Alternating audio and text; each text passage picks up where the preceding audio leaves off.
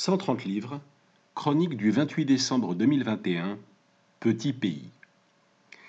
Cinq ans après une rare moisson de médailles olympiques en amateur, la France est officiellement devenue quantité négligeable sur la scène pugilistique professionnelle.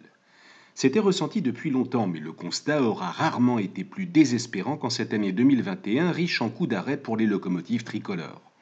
Il ne s'agit pas d'accabler nos champions vaincus par meilleurs que Nordin Bali, Maïva Amadouche, nos guerriers vétérans rattrapés par les années, Carlos Takam, Hassan Endam, voire nos espoirs s'inclinant d'un cheveu sur terrain adverse, Dylan Chara, Bilal Shkitou. Tous eurent en commun de devoir aller chercher loin de leur base des adversaires et des bourses dignes de leur talent. Certains pourtant voyagèrent avec succès, que leur victoire soit attendue, sous les mains de ou relève de la divine surprise. À cet égard, avouons ici que l'image d'un Kevin Lelesadjo l'emportant sur un splendide crochet au foie à la mi-décembre aida d'autant mieux à digérer cet anus horribilis que le nouveau champion d'Europe des super moyens refroidissait la Manchester Arena en même temps que les espoirs de Jack Cullen. Et quelques-uns des patrons de chez nous tinrent tout de même leur rang. Tous boxaient à domicile, qu'il s'agisse de Tony Yoka et Mathieu Bauderlic, on se rappellera la soirée de septembre à Roland-Garros, rare satisfaction promotionnelle hexagonale de l'année, de Ségolène Lefebvre, titré à Douai, ou du Montréalais d'adoption Christian Mbili. Ce bilan pourrait n'être que maigre ou mitigé selon l'effort que l'on consentirait pour ripolliner le tableau.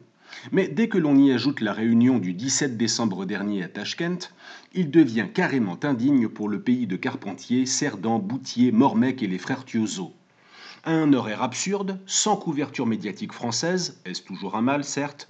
Ce que la France compte encore d'amateurs assidus du Nobler aura ainsi assisté en ligne à l'une des pires pantalonnades pugilistiques de mémoire récente. Elle concerna, amertume suprême, rien de moins que l'un de nos très rares professionnels respectés hors de France, le super welter Michel Soro. Le natif d'Abidjan pouvait se prévaloir de 35 victoires en 38 combats professionnels, deux roustes administrés aux Américains Glenn Tapia et Greg Vendetti, un succès de prestige en duel franco-français contre Cédric Vitu et une défaite serrée comme un point concédée au cadre argentin Brian Castagno. Depuis 2017, Soro attendait une nouvelle chance mondiale, glanote au passage un étrange titre WBA Gold au rabais, rappelant combien la doyenne des fédérations internationales était bien devenue la plus folklorique de toutes. À la fois star d'un marché français réduit à peau de chagrin et fort d'état de service connu de tous, c'est peu dire que Michel Soro affichait un ratio bénéfice-risque assez calamiteux. Ces profils-là ne sont jamais les plus faciles à vendre.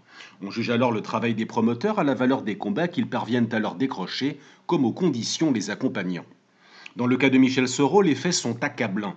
Inactif depuis 24 mois, un homme de 34 ans dut ainsi aller défier en Ouzbékistan une étoile locale en devenir, Israël Madrimov, déjà auteur de sorties convaincantes aux États-Unis.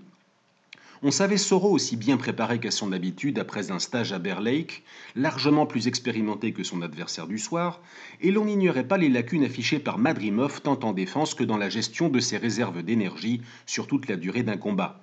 Reste que pour qui connaît un peu le plus ou moins noblard, l'affaire avait de franches allures de traquenard 4 étoiles. Autant le dire d'emblée, huit rounds durant, le duel fut d'excellente tenue, largement au niveau d'une demi-finale mondiale, alternant échange à mi-distance et bagarre front contre front. Visiblement affecté par son inactivité, Soro avait peu à peu trouvé son rythme et sa droite cible. Madrimov, quant à lui, montrait combien il avait progressé, gardant les mains hautes, rendant coup pour coup au corps à corps contre un expert du genre, conduisant ses efforts avec mesure et accélérant opportunément en fin de reprise pour marquer les esprits des juges.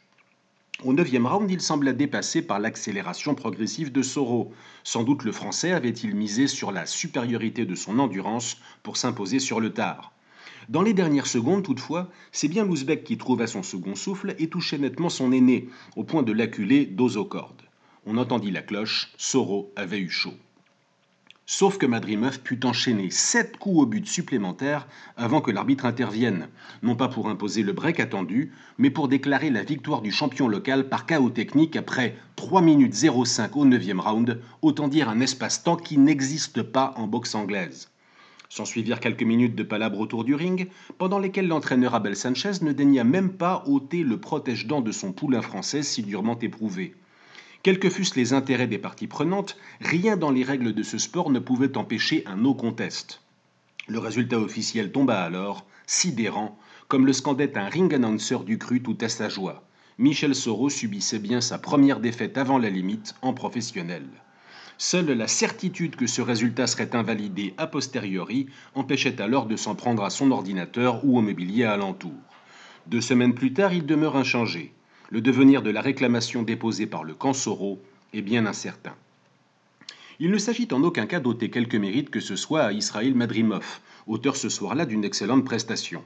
Qu'il fût en tête pour deux des trois juges après huit rounds relevait d'une certaine logique, tout avantage du terrain pris par ailleurs. On ne saurait non plus pousser des cris d'orfraie ad nauseam au nom de la morale bafouée dans un sport où la loi du plus fort prévaut depuis longtemps.